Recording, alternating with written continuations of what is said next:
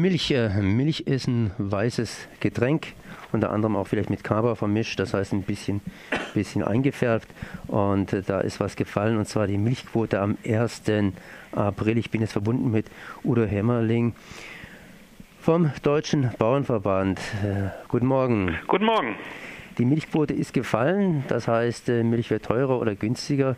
Weiß ich jetzt nicht, werden wir sehen.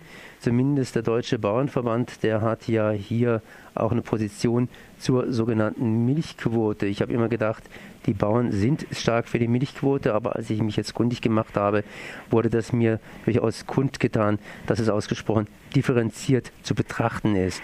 Wie hat sich denn diese sogenannte Milchquote ausgewirkt und was ist denn überhaupt diese Milchquote? Ich meine, morgens kippe ich doch einfach Milch in meinen Kaffee. Ja, und daran wird sich auch nicht viel äh, ändern. Die Milch äh, bleibt gut und Deutschland bleibt auch ein Milchland und Milch hat einfach tolle Produkte, nicht nur die Milch, auch Joghurt.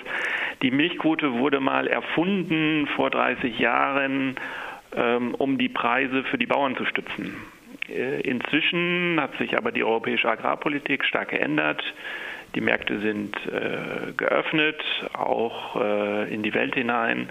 Und dieses Quotensystem funktioniert nicht mehr so für die Preisstützung. 2007 hat sich schon der Bauernverband gegen die Milchquote ausgesprochen, beziehungsweise die Position ziemlich überdacht. Und wenn ich eben in ein, ja, in ein äh, Lebensmittelgeschäft reingehe, dann sehe ich da unter anderem irische Butter. Ne?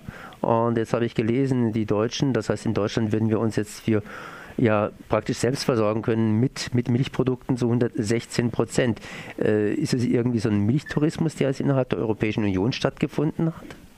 Also es ist äh, weniger ein Milchtourismus als ein bunter Austausch von Produkten. Die Deutschen essen gerne italienischen und französischen Käse und äh, die deutschen Molkereien wiederum exportieren aber auch viele Produkte, viele Käsenprodukte in andere EU-Länder, nach Polen ähm, oder wiederum auch nach England. Also das geht munter hin und her, ja.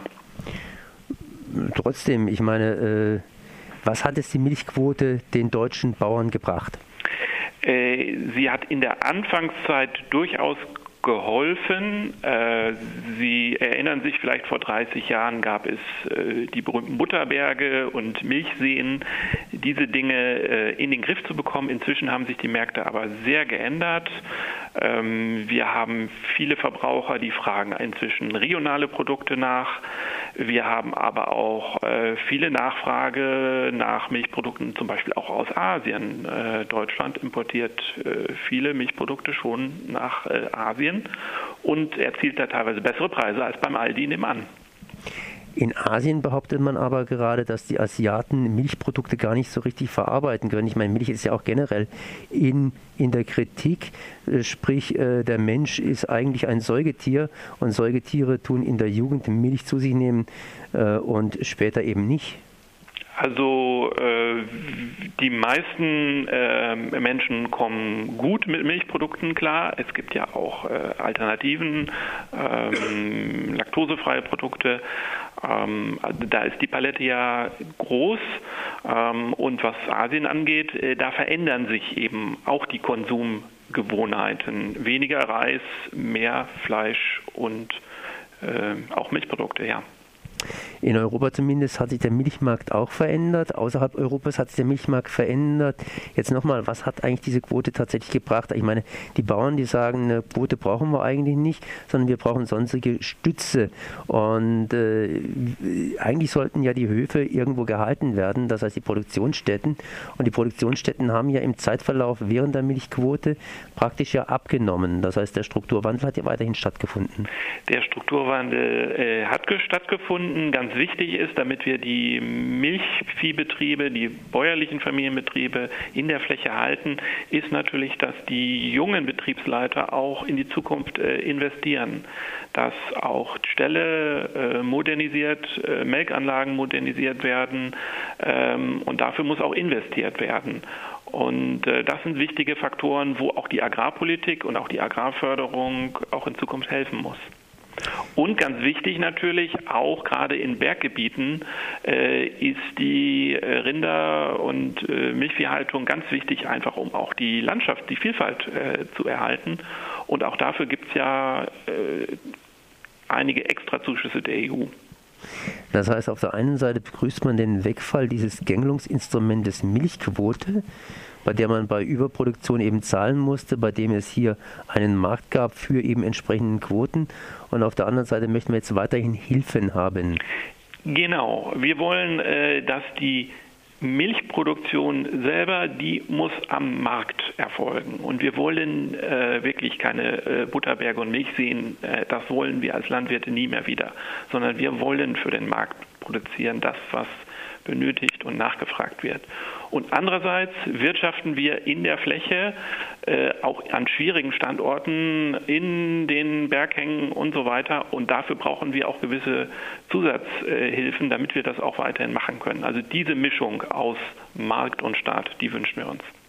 Naja gut, wenn hier deutsches Vieh auf deutschen Hängen hier grast, ist es ganz schön.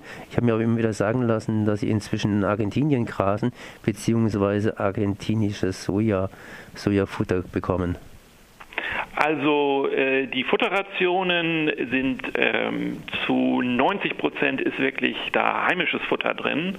Äh, und wir haben nur die Besonderheit in Europa, dass wir in Europa halt gut Getreide anbauen können äh, und in Südamerika eben das Soja äh, besser wächst. Und deswegen ähm, haben wir die Situation in weiten Teilen, dass wir Sojaimporte haben und dass zum Beispiel Brasilien sogar Getreide importiert.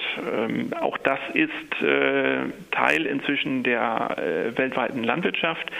Wir wollen aber weiterhin, dass äh, unsere Vieh, unser, unsere Kühe ähm, vorwiegend, überwiegend mit heimischem Futter äh, ernährt werden. Das ist doch klar.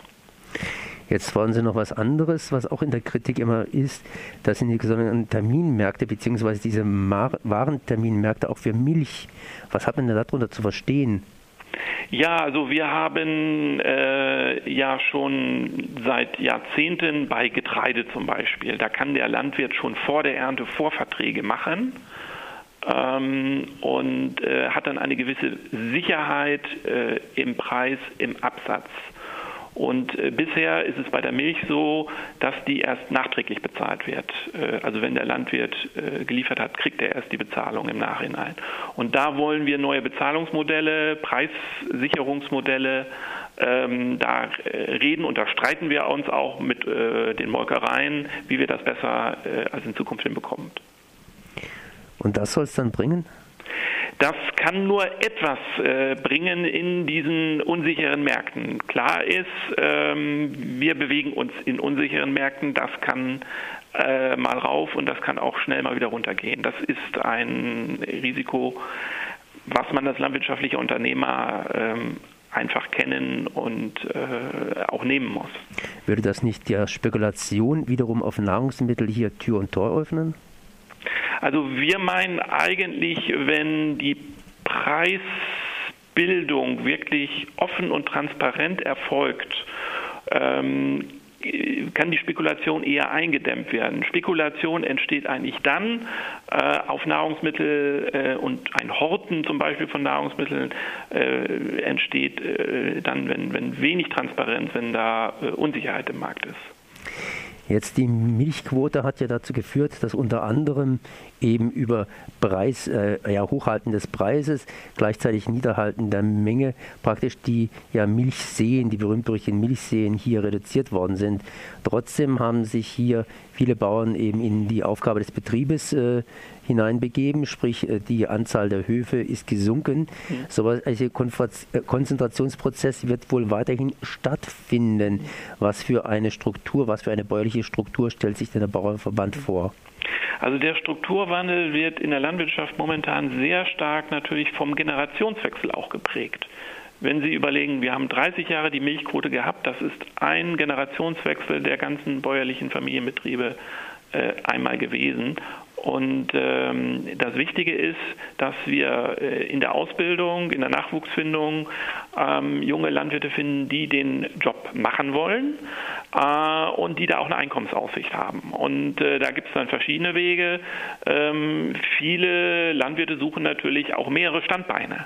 Äh, die Alternative, zum Beispiel die Kombination auch Milchviehhaltung mit Urlaub auf dem Bauernhof ist eine tolle Kombination, wenn die gesamte Familie äh, mitzieht. Also es gibt ganz viele Lösungen, die Betriebe in die Zukunft äh, zu führen.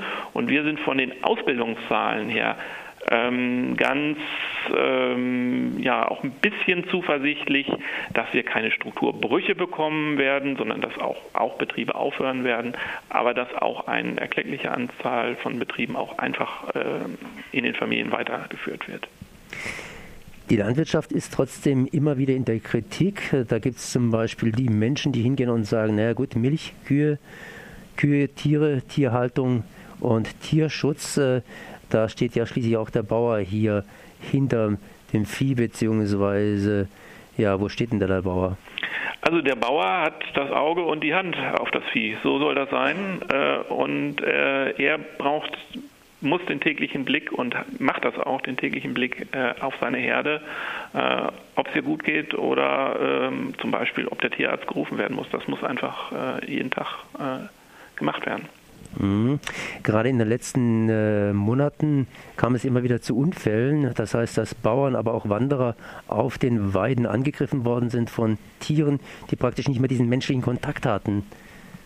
Ja, das, also, das, das ist, äh, ist, natürlich, da kommen viele Faktoren äh, ins Spiel. So ein Rind hat einen gewissen Fluchtabstand, den es gerne äh, einhalten möchte. Es ist auch ein großer Unterschied, ob ich jetzt einer Milchkuh begegne, die ist äh, wesentlich friedlicher als einem ähm, energiegeladenen Jungbullen. Ähm, also da gibt es natürlich auch eine große Spannbreite.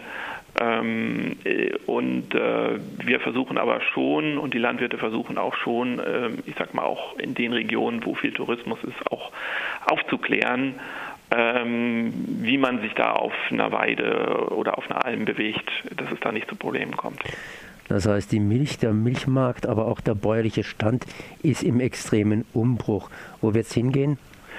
Es wird äh, in ganz verschiedene Richtungen gehen. Es wird viele Betriebe geben, die werden sich wirklich auf das Thema Regionalität stürzen äh, und sagen, was kann ich in meiner Region an meinen Verbraucher oder an meinen äh, Tourismusgast ähm, heranbringen und verkaufen und andere werden sich in Richtung Weltmarkt orientieren äh, und da ist das Thema Kosten, Wettbewerbsfähigkeit, auch äh, Rationalisierung äh, auch ein Thema. Das war Udo Hermerling, stellvertretender Generalsekretär des Deutschen Bauernverbandes. Er blickt mit Optimismus in die Zukunft trotz Wegfall oder auch wegen Wegfall der Milchquote. Ich danke mal für dieses Gespräch. Ja, bitteschön. Auf Wiederhören.